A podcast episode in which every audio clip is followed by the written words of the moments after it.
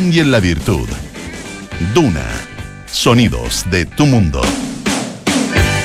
¿Cómo están ustedes? ¿Qué tal? Muy buenas tardes. Bienvenidos a una nueva edición de Aire Fresco aquí en Radio Duna en este día miércoles 29 de junio. Como siempre estamos en el 89.7 en Santiago, 104.1 en Valparaíso, 90.1 en Concepción y 99.7 en Puerto Montt. También nos pueden escuchar en el canal 665 de BTR. Pueden utilizar nuestra aplicación Radio Duna en el lugar donde ustedes se encuentren o entrar a duna.cl y escuchar y también ver eh, nuestros programas, eh, escuchar toda nuestra música, leer las noticias que están siendo actualizadas permanentemente. También están ahí nuestros podcasts, lo mismo que en Apple Podcasts, Spotify y las principales plataformas de podcast. Tenemos un interesantísimo programa hoy. Eh, como buen día miércoles estaremos con Alejandra Mulé y sus sabores frescos. También vamos a conversar acerca de eh, un tema que que no pasa de moda y que se está haciendo cada vez más gravitante en la salud de los chilenos, el cáncer. Eh, se está realizando en estos días la colecta anual de eh, la Fundación Chile Sin Cáncer. ¿ah? Termina en los próximos días, el día 3 eh, de julio. Y tal como lo dice uno de sus, de sus slogans, el cáncer no discrimina y esta es una fundación que trabaja en la disminución de la desigualdad en el acceso a los tratamientos oncológicos. Estaremos conversando eh, con el jefe del programa de cáncer de la Universidad Católica, presidente además de la Fundación Chile Sin Cáncer, Bruno Nervi Natero. Y también eh, tenemos la visita de Francisco Ortega, el escritor. Francisco Ortega, ustedes eh, lo conocen ah, por eh, sin duda la trilogía de los Césares, por Salisbury, ah, por sus novelas gráficas como Mocha Dick, Los fantasmas de Pinochet, eh, y también varios eh, libros de no ficción. Y ahora está presentando Chile Bizarro. Ah, eh, Chile Bizarro, que es una recopilación de eh, distintas historias extrañas de Chile. Eh, los incidentes más insólitos de nuestra historia. Cosas curiosas, especiales, ah, distintas, eh, algunas inexplicables, otras inesperadas, sorpresivas que han ocurrido en, en nuestra historia y uno se va enterando de ellas gracias a este, a este, libre, a este libro, Chile Bizarro. Vamos a estar conversando acerca de esto en algunos minutos más con Francisco Ortega. Y partimos con la actualidad. Y mm, el presidente Boric, que da noticia todos los días, especialmente cuando está de gira, María José Soto. ¿Cómo Sí, estás? bien, ¿y tú? Bien, también. Oye, está en el norte, En el en, norte, Arica sí, pues. y Parinacota, está haciendo una, una visita por allá y ha dado, como siempre, varias entrevistas en medios de comunicación regionales, Mm. donde se ha referido a varios temas, entre ellos, claramente, el que va a estar eh, con nosotros hasta, hasta el 4 de septiembre y es el, el- el debate de apruebo o rechazo a propósito de que esta semana ya terminó la pega de la Convención Constitucional y este lunes, 4 de julio, se entrega formalmente en esta ceremonia en el ex Congreso el borrador. Eh, hay un contexto que es importante y tiene que ver con que em, las encuestas están cada vez más negativas para el apruebo. Hay un aumento del rechazo y va muy, o por lo menos en los últimos sondeos, ha ido muy ligado al aumento del rechazo al gobierno. Y es algo que eh, ya se viene comentando en los sectores oficialistas respecto de la preocupación que se transmite a propósito de eso, de que finalmente el éxito o el o el fracaso de, eh, de, la, del- de los resultados de la elección de, del plebiscito de septiembre de alguna forma termine eh, afectando o no a la administración del presidente Gabriel Boric.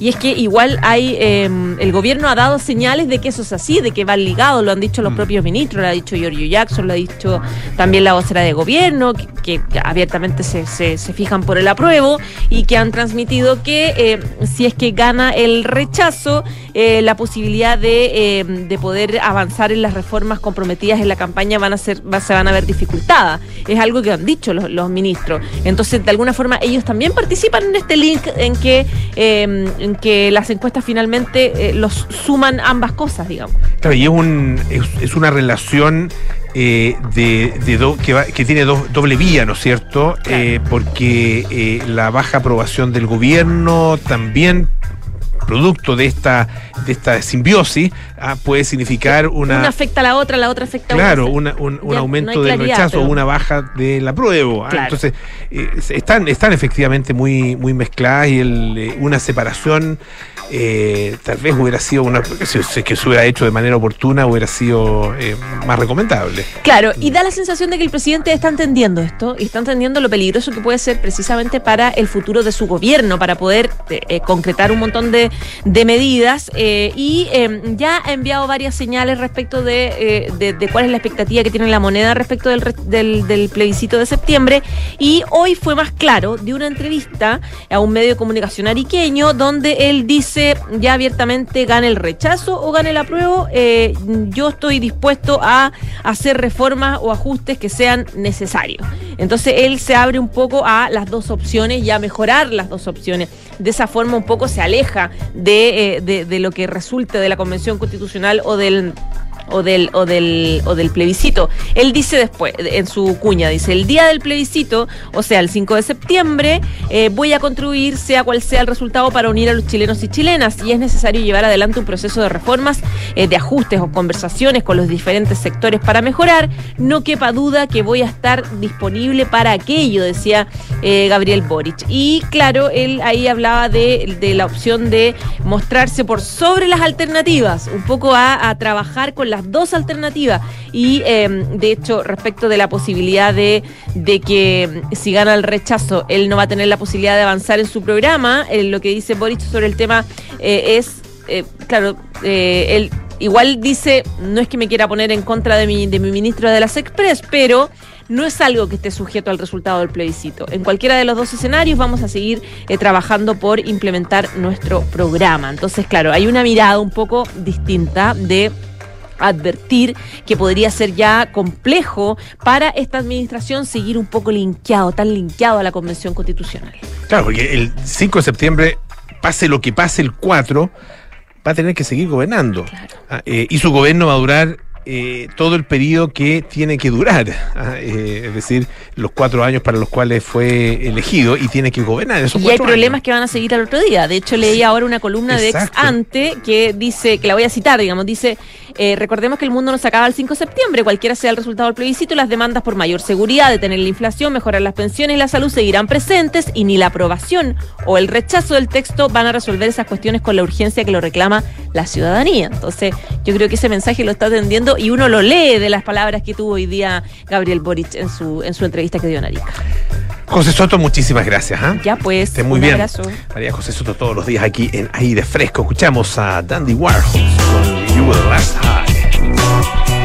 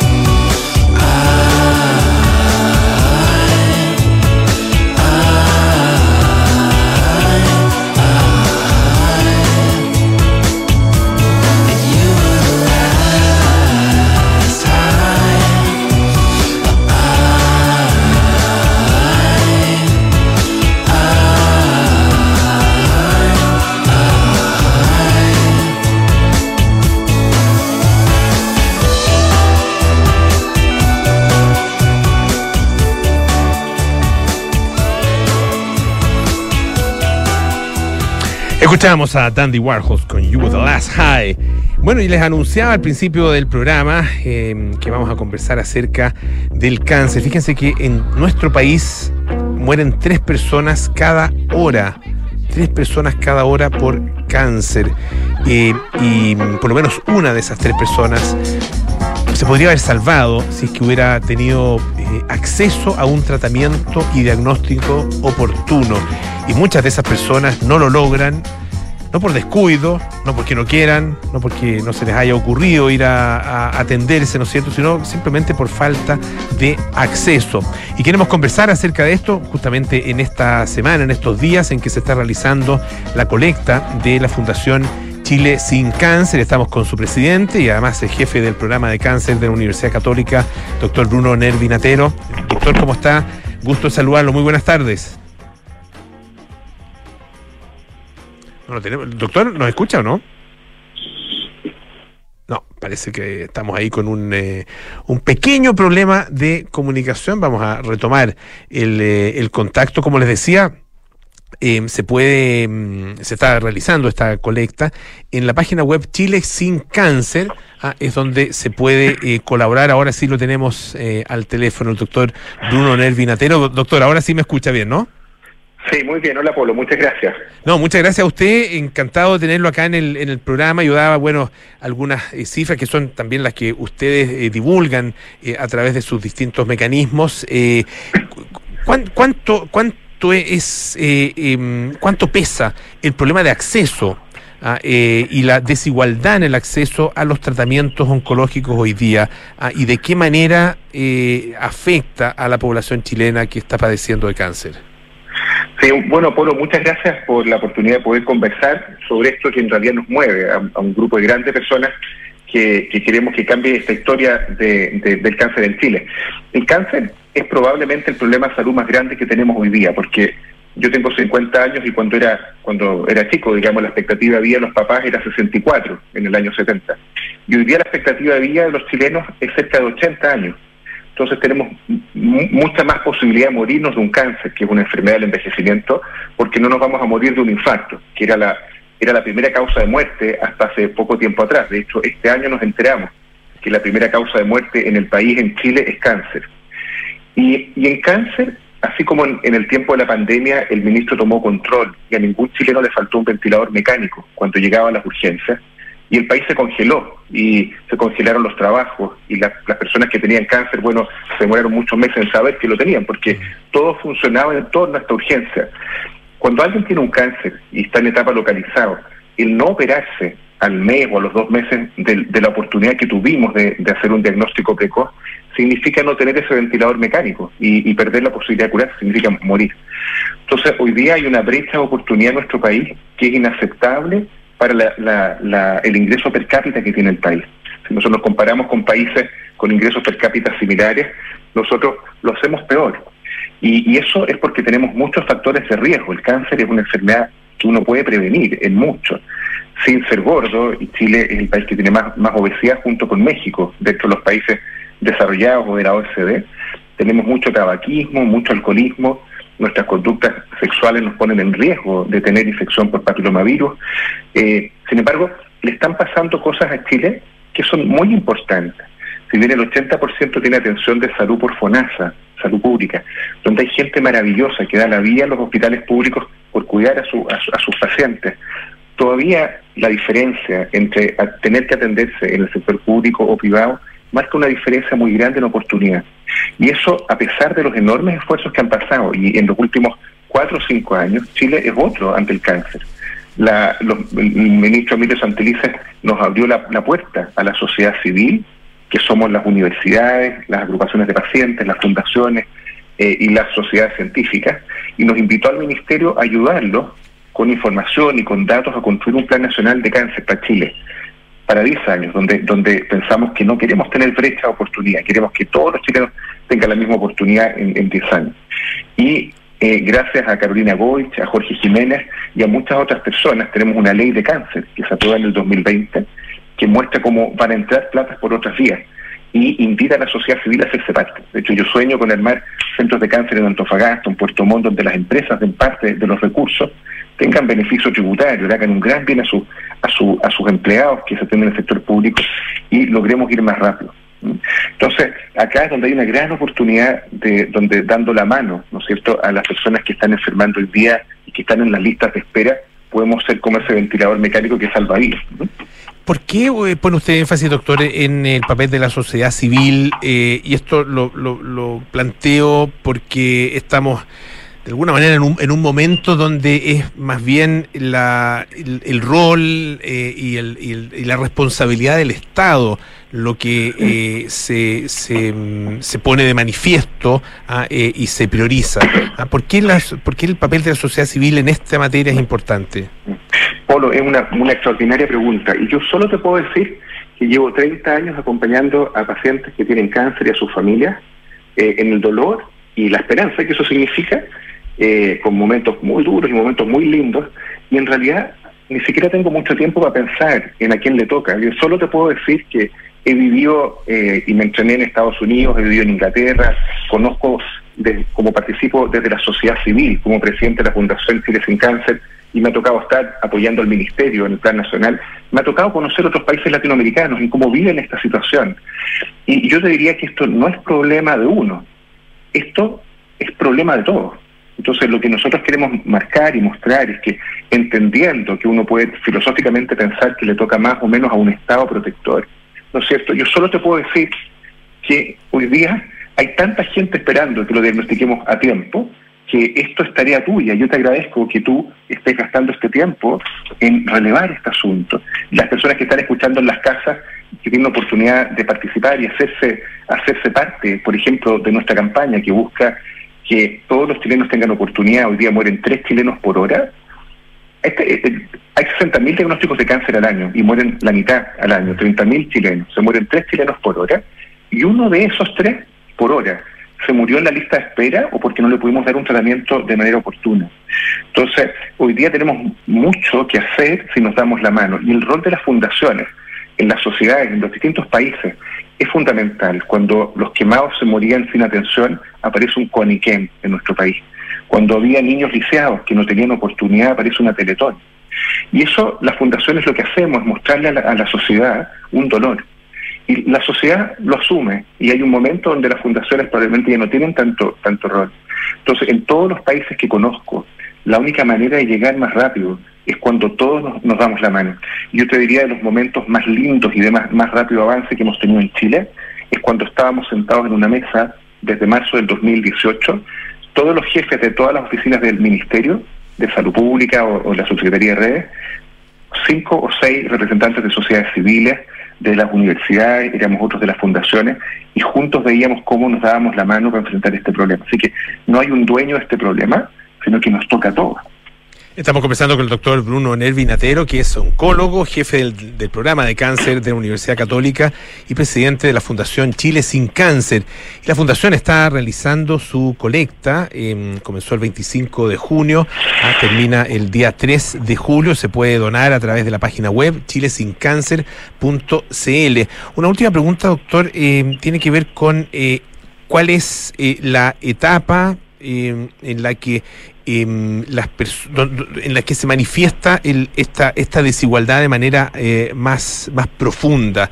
Eh, ¿Qué pasa con una persona, eh, con dos personas, digamos, que tienen tal vez el, mismo, el mismo cáncer eh, y uno eh, le toca por cosas de la vida atenderse en un sistema y el otro en el otro sistema? ¿Qué pasa con ellos? ¿Qué, qué, qué probabilidades tiene cada uno de ellos? Mira, te voy a contar con, dos ejemplos. Nosotros en marzo del 2020, cuando parte la pandemia y se congela el país, nosotros eh, junto con el ministerio, nuestra fundación que se llama Chile Sin Cáncer y la fundación del Foro y un grupo de Harvard, lo que hicimos fue tomar, en, en Chile hay 5.000 diagnósticos de cáncer todos los meses. Entonces tomamos los cinco cánceres que matan más en Chile, que son pulmón, gástrico, cáncer de colon, cáncer de, de cuello uterino y mama y vimos cuántos casos se diagnosticaron en los meses de la pandemia y vimos cómo cayó a la mitad. Entonces, eso significaba que en vez de diagnosticar en etapa 1 localizado, mucha gente fue diagnosticada en etapa más, más, más avanzada. Uh -huh. Y con, con el grupo de Harvard estimamos cuánto significaba eso en posibilidad de morirse. Y nosotros publicamos en la mejor revista cáncer del mundo hace unos meses atrás que en Chile, por la pandemia, por el atraso diagnóstico, porque el paciente no tenía dónde ir y no quería ir tampoco, van a morir 7.000 chilenos en exceso entre este año y el próximo, solo por ese atraso diagnóstico.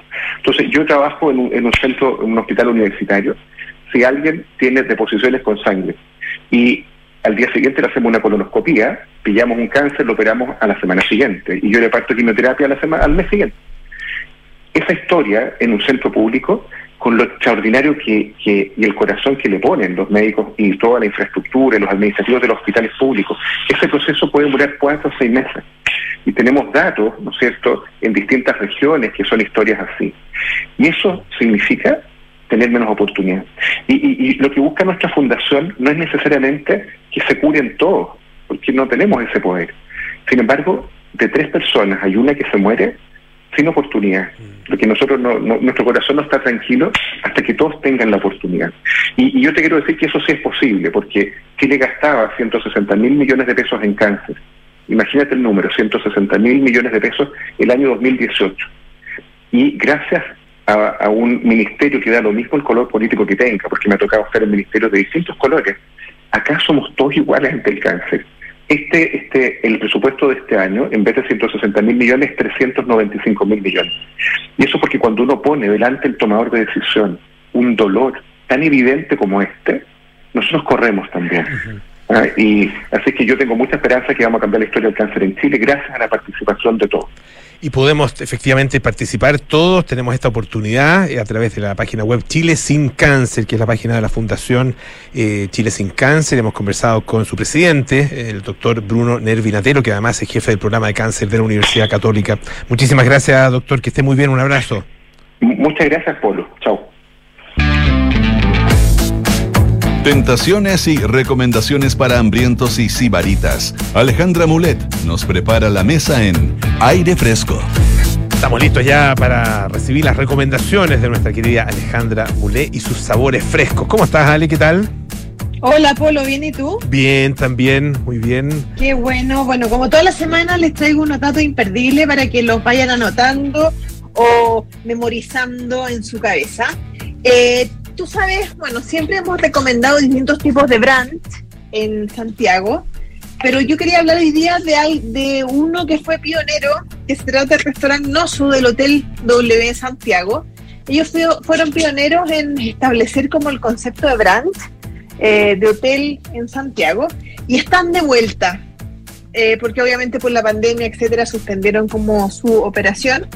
Entonces están de vuelta con su, en su máximo esplendor, yo diría que el Hotel W, y creo que alguna vez lo comenté en estos cinco años que llevamos juntos, que es uno de los más completos de Santiago, eh, y siempre ha sido como un ícono, un referente. Eh, no es barato, pero de verdad que el precio vale la pena.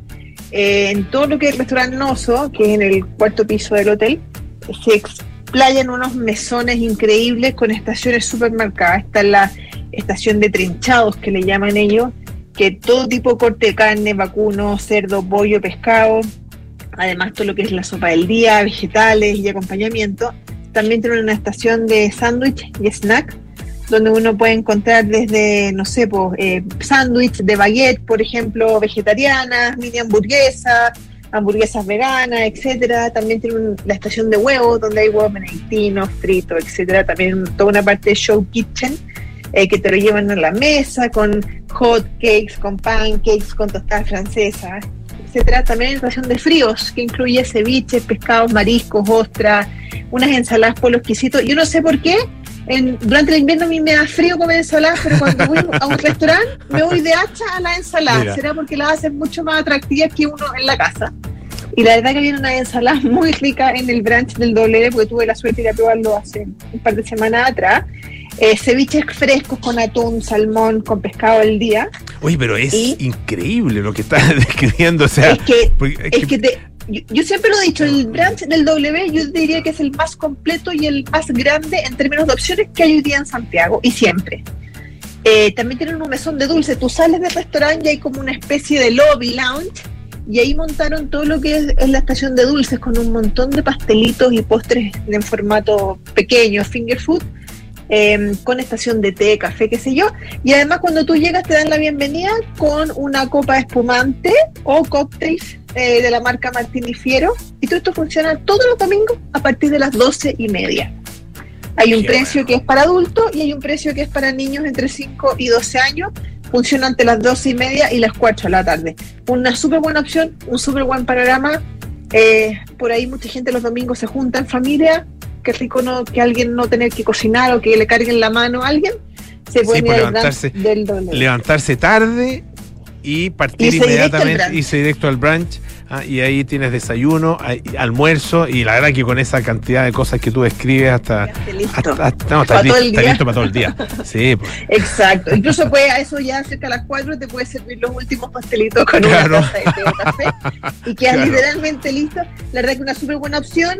Eh, bueno, el Hotel W todos sabemos que está en Isidora Goyenechea 3000. Ujú. Esto en el piso 4 del restaurante Noso. Y a través del, de su WhatsApp o de su Instagram pueden reservar. Así que una súper buena opción. Y siempre los datos eh, grandes vienen acompañados de datos de pyme que me encantan. Tú sabes que siguen apareciendo pymes, Polo. Eh, no me deja de llamar la atención como a dos años ya de una pandemia donde mucha gente se tuvo que reinventar, seguimos teniendo casos de reinvención. Y quería recomendarles una pyme nueva que se llama Roseta Artesanal. Roseta con doble T, guion bajo artesanal en Instagram. Se encargan, ellos se dedican a hacer dips y tostadas artesanales. ¿Qué son los dips? Los dips son como estas pastitas que uno hace en la casa de manera artesanal. eh, de unas tostadas polo muy ricas, como unas galletitas, así como mini pan de molde, por decirlo así, pero tostado bien crocante Ujú.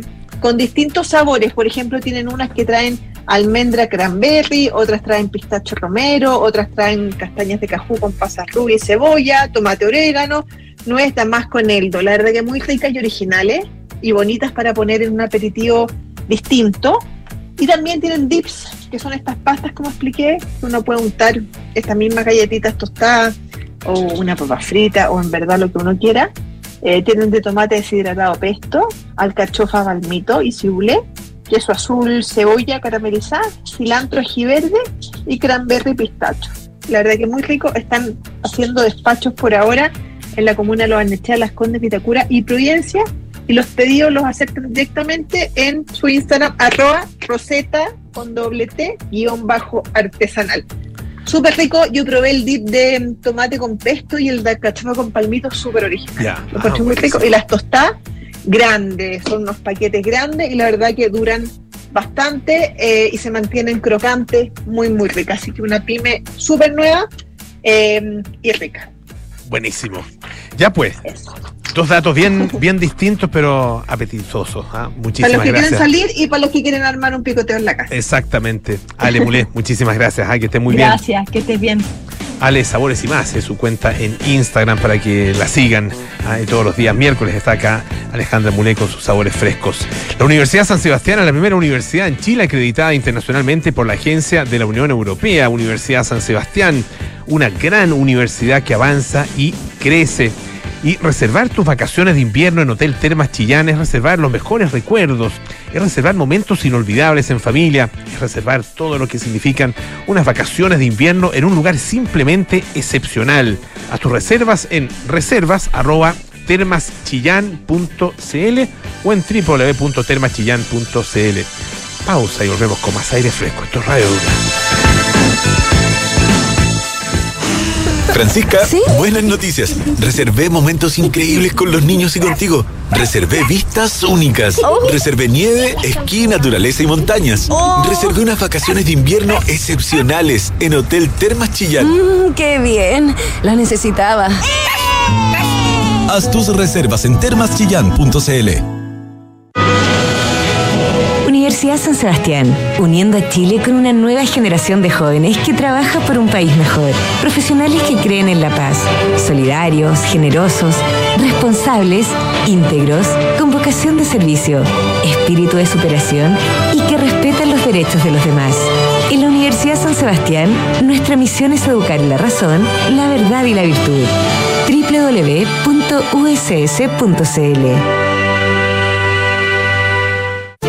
Enfrentar el cambio climático es tarea de todos. Duna, por un futuro más sostenible.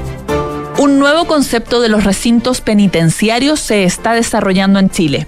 Los centros de educación y trabajo creados con el objetivo de contribuir a la reinserción social de las personas condenadas, proporcionando capacitación técnica, trabajo regular y educación a los internos. Bajo este estándar, Acciona está en la etapa final de la construcción del recinto modelo de educación y trabajo La Laguna, en Talca. La obra ha comenzado el proceso de recepción definitiva por parte del Ministerio de Obras Públicas, que tendrá una duración de cuatro a seis meses.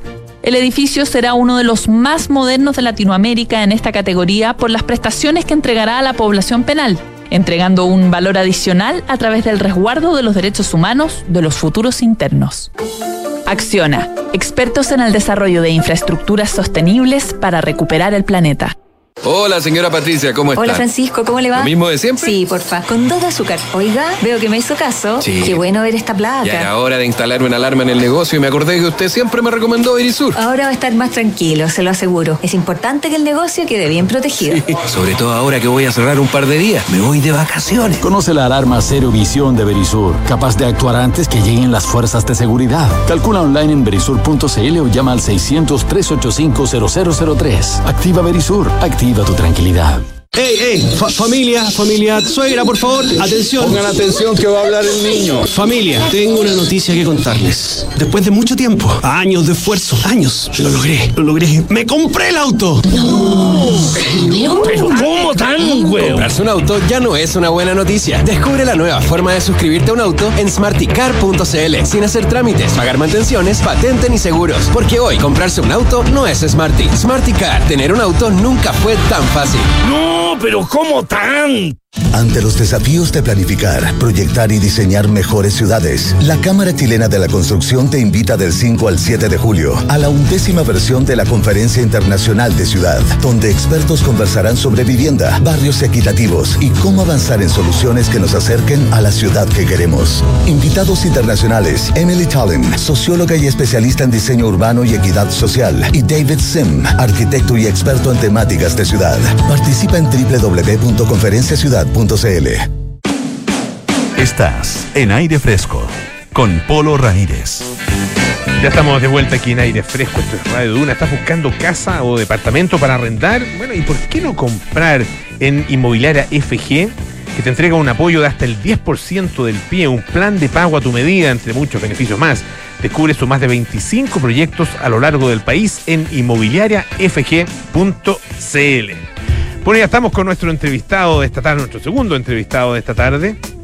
Él es eh, periodista, escritor, autor, entre otros, eh, otras eh, historias, la trilogía eh, de los Césares, que está conformada, ustedes lo recordarán, ¿no es cierto?, por el Verbo Kaifman, por Logia y por Andina, la Catedral Antártica. Eso aparte de varios otros libros, eh, novelas y también eh, novelas gráficas. Y ahora está presentando Chile Bizarro, un eh, libro de no ficción, aunque en parte tiene, tiene sus cosillas ah, de, de ficción, los incidentes más insólitos de nuestra historia, o más, más que de ficción, de cosas que nunca vamos a ver si son verdad o no. Estamos con Francisco Ortega esta tarde aquí en Aire Fresco. Hola, Polo, ¿cómo estáis? Francisco, bienvenido. Gracias por la...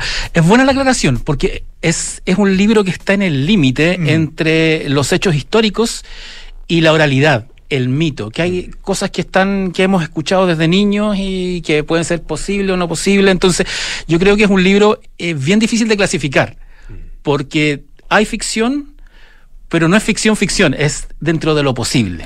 Tú eh, pones, de hecho, a propósito de la, de la oralidad, una cita muy bonita de Oreste Plat, Sí, sí. eh, Plat, al, al principio del, eh, del libro, eh, donde él en, algún momento le reprochan de alguna manera que en Chile no hubo grandes civilizaciones. Sí, ni- fue en un- fíjate que me- la anécdota me la contó la hija de este Ajá. de Ka- Karen Karen Miller fue en una eh, fue en un en un congreso de antropología no me recuerdo bien si fue en Santiago fue en Buenos Aires y él estaba presentando eh, creo que el libro La geografía del mito. Y aparece un, un mexicano un antropólogo muy muy formal y le dice es, es muy interesante lo que usted dice pero eh, los pueblos eh, originarios de Chile y Argentina no caben dentro de civilizaciones no dejaron grandes obras entonces le dicen no ni siquiera ni siquiera tenemos eh, lenguaje escrito pero nuestra, nuestras pirámides y nuestros templos son nuestros relatos. Y Chile es un, es, un, es un país muy oral, en el sentido de que todos hemos tenido estas historias que nos contaban los abuelos, que nos contaban las tías. Hay una cosa de, mira, lo que pasó antes, como que le buscamos la explicación en el, a, a las cosas sobrenaturales y también a las cosas naturales en el, en el relato, en el relato, en el relato oral. Eso uno lo puede. eh, eh, bueno, debe pasar con muchas cosas. eh, que uno tiene la. Se hace la pregunta de si ciertas tradiciones van a continuar después de uno. Ah, eh, Exactamente. como- claro, que vemos, bueno, algunos vemos como el, como que el momento en que llegamos nosotros es el final de algo, otros piensan que es el principio de algo, y la verdad que no somos más que un eslabón dentro de una cadena bien larga. Pero sabes que yo creo Pero- que van a continuar, porque el Eso- eso porque, quería preguntar, claro. porque las porque las personas, Mm. el, eh, el, el hombre, la civilización humana es una civilización narrativa, es una civilización que se basa en contar historias. De hecho, es lo único que nos diferencia de los animales. Los animales, un gato, un perro reacciona ante una foto, reacciona ante una, a una, ante una película, una imagen en movimiento, reacciona ante la música. Pero los animales no pueden leer y no pueden contar historias. Entonces, si hay algo que que, que- lo creo yo, o sea, no, no solo yo, sino varios, varios autores, eh, que nos diferencia de las otras especies de este mundo es que nosotros nos contamos y conta nos contamos y contamos historias. Estamos preocupados de lo que viene, estamos preocupados del pasado. Construir, ha- hacemos del el pasado lo convertimos en mitos y alguna y, el mito se convierte en hecho histórico. Entonces hay una cuestión de estar siempre narrando y no nos damos cuenta. En eh, Chile Bizarro eh, hay eh, historias que hemos de alguna manera conocido por otras fuentes, ¿no es sí, cierto? sí. Eh, incluso algunas que tú has, de las que tú has escrito en otra, en otras oportunidades. Eh, ¿Cómo hiciste la selección y también la, la estructura del, del libro? Porque tiene efectivamente eh, historias venidas de distintos momentos y de, distintas, de distintos lugares. Sí, mira, este es un proyecto, eh, este es un proyecto por encargo que se llama Latinoamérica Bizarra. Era un, era una, fueron de los editores de Planeta México que les fue muy bien con México, con la historia de México bizarra y dijeron no esto hay que replicarlo en el resto de los continentes. Entonces buscaron autores de, en Planeta Colombia, Planeta Argentina, Planeta Perú, eh, con, con los respectivos editores, quién se podía hacer cargo del proyecto local. Porque la idea era, de hecho, el lanzamiento fue el 13 de junio y fue completo. Mm. Este libro estaba en librerías ya el a finales de mayo, pero yo, te- por el contrato que tenía, que era casi el área 51 de, de Leonino, yo no podía decir ni siquiera que existía el libro hasta el 13 de junio, cuando era, iba a ser la gran lanzamiento continental.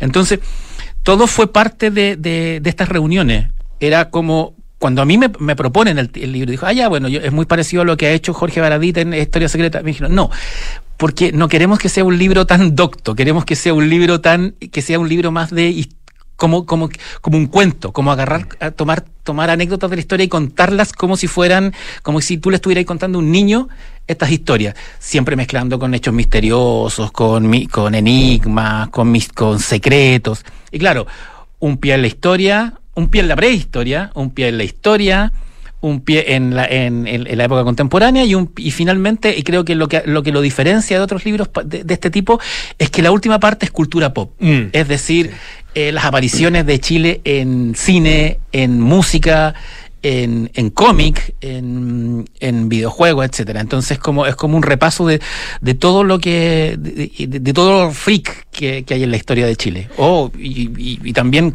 cuestiones tecnológicas también como Claro, y no, y no- no es una un intento de hacer una historia alternativa, No, ¿no, es cierto? de, de contar la historia que no nos contaron en ese sentido, también, claro, esa diferencia de otros, de, de- de historias secretas, ¿no es cierto? Claro, porque de, Ah, de hecho hay muchas cosas de, de- que, que el lector seguramente ya, encon- ya, ya leyó en, la historia, en las historias secretas de Jorge de, de pero, pero la forma de contarlas es distinta. Por ejemplo, el capítulo de la independencia de Chile. Yo no conté nada nuevo que no se supiera de O'Higgins y, y Carrera. Lo que hice es, estructur- es- es estructurar sus diferencias como si fuera eh, Game of Thrones, como, si, como si fueran dos bandos. ¿Por qué son, dist- son distintos los eh, eh, O'Higgins a Carrera? Y si traspasáramos eso a un código contemporáneo, ¿quién sería el conservador y quién sería el progre? Y curiosamente, si tú haces ese, ese, trasla- ese tras- traspaso, O'Higgins es el progre y Carrera es el, es el, es el conservador, cuando uno tendería a pensar que, lo- que- que es distinto. Estamos conversando con Francisco Ortega a propósito de Chile Bizarro, los incidentes más insólitos de nuestra historia, que es eh, una recopilación de eh, 62 historias extrañas. Es buena, es buena Sí, esa definición, sí. ¿eh? historias extrañas eh, de Chile. Y eh, al principio eh, una historia que viene de eh, nuestros pueblos originarios, Sí. ¿no es cierto? Ah, que, que viene de la cultura mapuche y tiene que ver con, eh, con un mito de creación.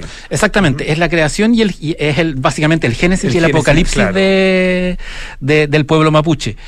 Que en rigor, como, como la mitología mapuche no es, no tiene, no tiene registro escrito, hay, es, es todo ora- oral. Mm. Y hay como 30 versiones, pero más o menos parecido. Entonces yo lo que tomé eh, fue traté de hacer un- un- una línea canónica de estas distintas versiones. Y tú cuando las presentas y las escribes y las redactas te das cuenta lo parecido que son todos los mitos creacionistas a- alrededor del mundo.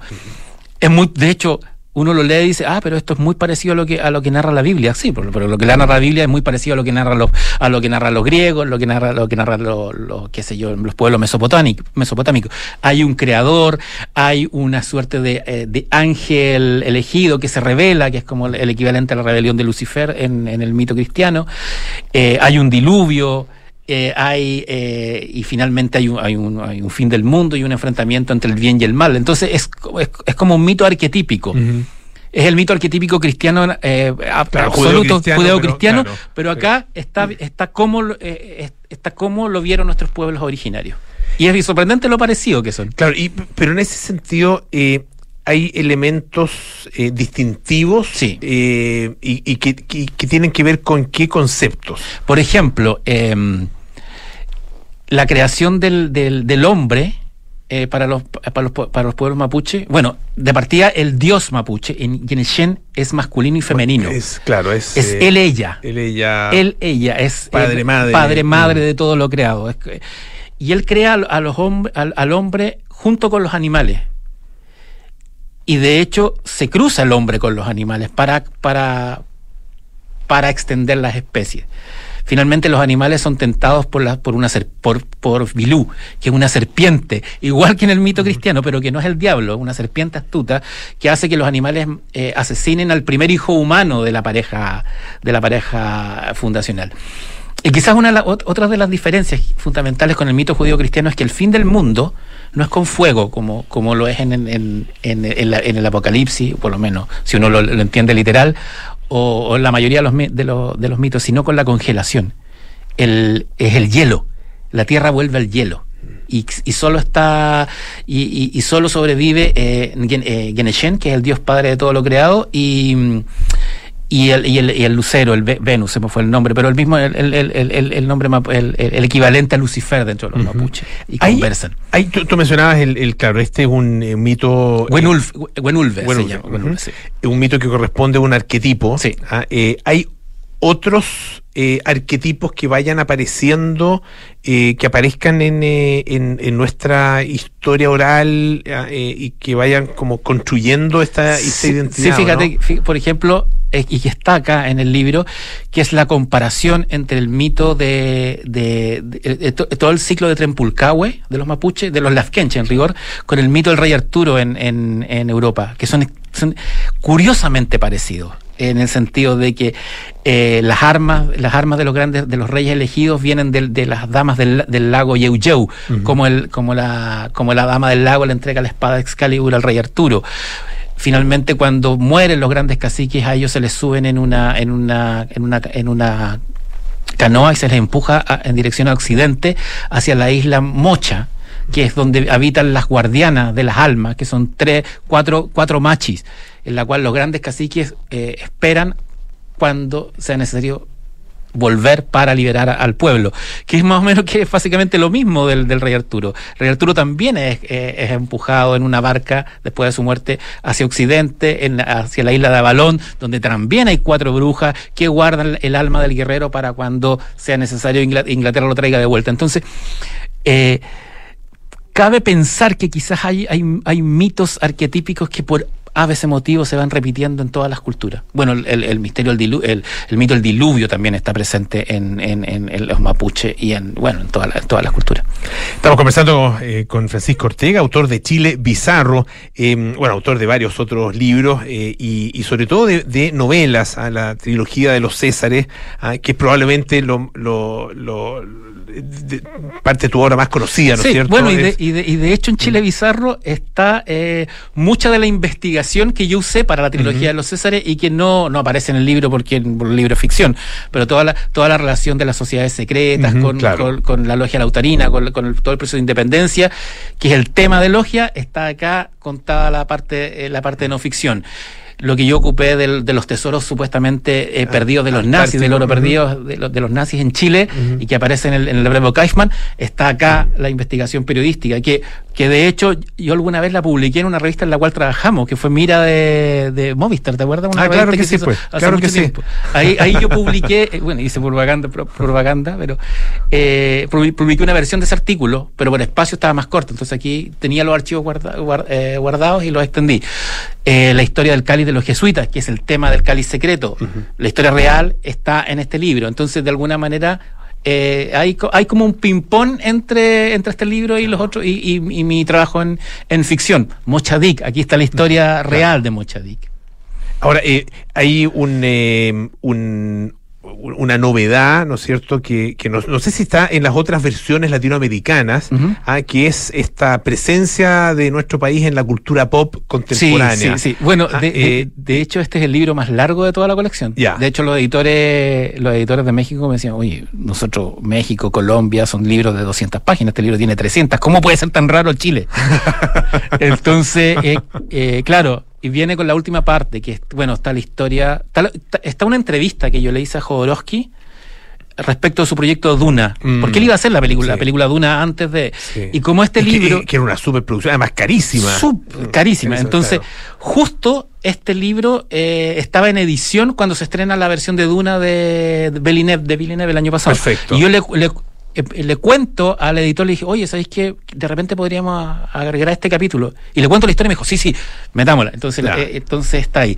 Están la- las apariciones de, de Chile en series y... En ese caso es un es una eh, eh, esa de Jodorowsky es un casi casi. Es un Ah, casi por- casi. Porque no se hizo Es- la película en definitiva. En- Mira, está, hay un capítulo que son las apariciones de Chile en, mu- en música, por ejemplo, Chile Voodoo de Jimi Hendrix o la porta o la aparición del, del, del observatorio Tololo en la portada del Division Bell de Pink Floyd, ¿cachai? Están todos esos datos. Pero también están los datos de las apariciones de Chile en el, en el cine y la serie. Pero quizás lo, lo más, porque de hecho se ha- de, de eso- de ese tema se ha hablado otras veces, pero quizás el gran aporte es, son las apariciones de Chile en los cómics. En los, por ejemplo, está la historia en Hash, una miniserie de Batman, donde, donde la historia comienza, en una revista, eh, con Batman eh, que- quebrándole la, rompiéndole la- la- el brazo a un mercenario chileno que trabajó para la dictadura de Pinochet y que eh, y, y lo dice el cómic y que ahora está en Ciudad Gótica en, un- en una red de tráfico de niños. O que Punta Arena, Punta Arenas ha sido destruido dos veces sí, por los X-Men. Destruida, destruida y mal construida. Y mal, y reconstruida. Y mal reconstruida por los X-Men. es muy- eh, Eso es muy, muy en, en- en un par de números. O, o quizá el más- el- uno de los casos más divertidos. Hay una, hay una novela gráfica de DC Comics que se llama Superman Hijo Rojo.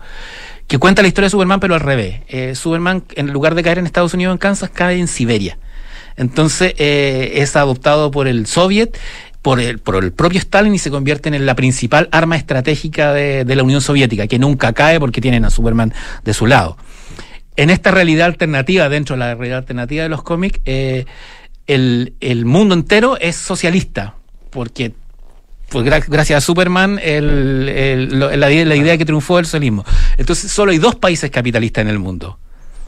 Estados Unidos y Chile, que es una especie de, de- de Cuba de- en esta realidad. Y cuando le pregunta a Mark, a Mark Miller, que es el autor, que por qué, por qué Chile, él dice porque siempre le llamó la atención que en la prensa gringa norteamericana se hablara tanto de Chile como el, el gran eh, país neoliberal de, de América Latina. Entonces él dijo, claro, en un mundo donde todo es al revés, donde, eh, la donde la- este, existe la Unión Soviética y Cuba en el mundo real, tiene que existir un equivalente a la Unión Soviética y Cuba, entonces la Unión Soviética sería Estados Unidos capitalista en un mundo que es enteramente socialista y su Cuba sería Chile.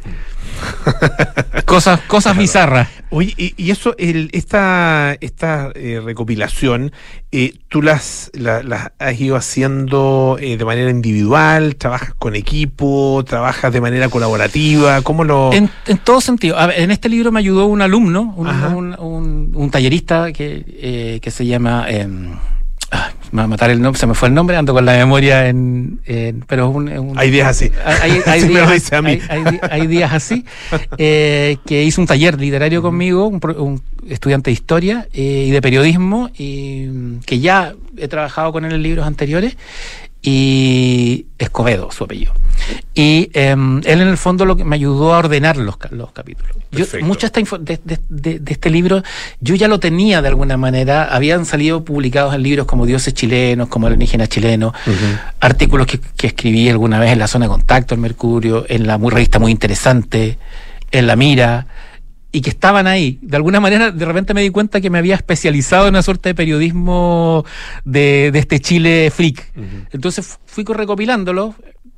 Tengo la mala costumbre, slash buena costumbre, de guardar todo lo que hago en discos duros externos. Entonces empecé a revisar qué tenía. Y tenía harto del libro. eh, que había que actualizar y, y- darle una forma más, más, más de cuento más que de, que de reportaje. Entonces, creo que de alguna manera es una, una suerte de selecciones del Reader Digest de mi, de mi propio trabajo, en el sentido que es un compendio de cosas que he venido haciendo hace mucho rato. ¿Qué pasa con, estamos conversando eh, con Francisco Ortega a propósito de su libro Chile Bizarro, que fue eh, lanzado hace muy poquito a los incidentes más insólitos de nuestra historia?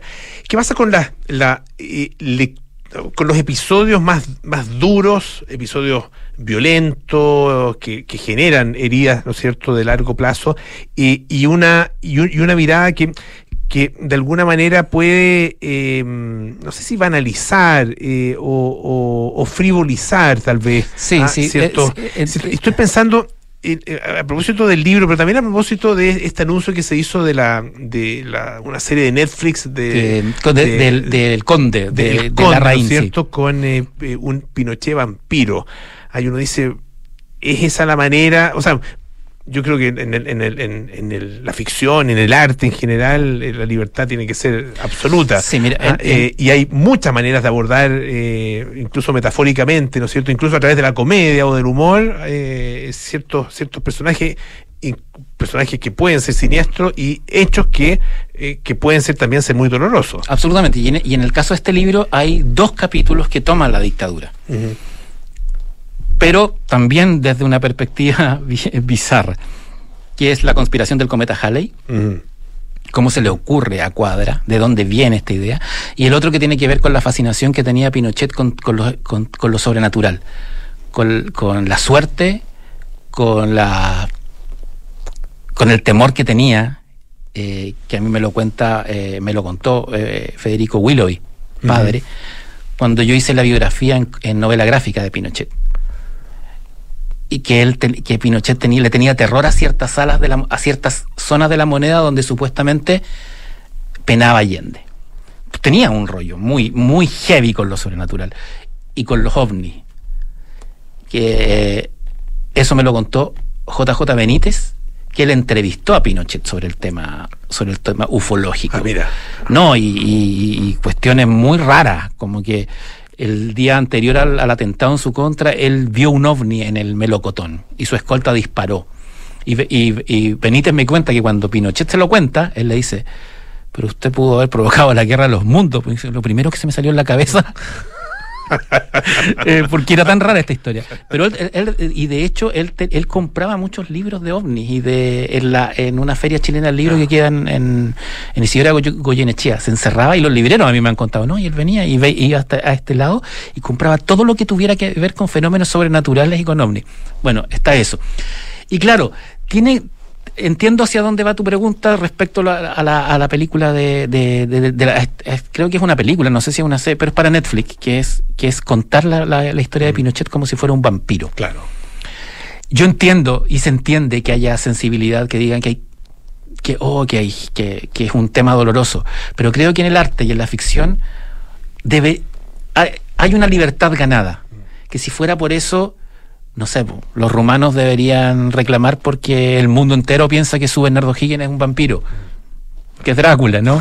Porque para los rumanos, Drá- eh, Vlad Tepes es el que los liberó de, los- de la invasión de los turcos y les dio la independencia.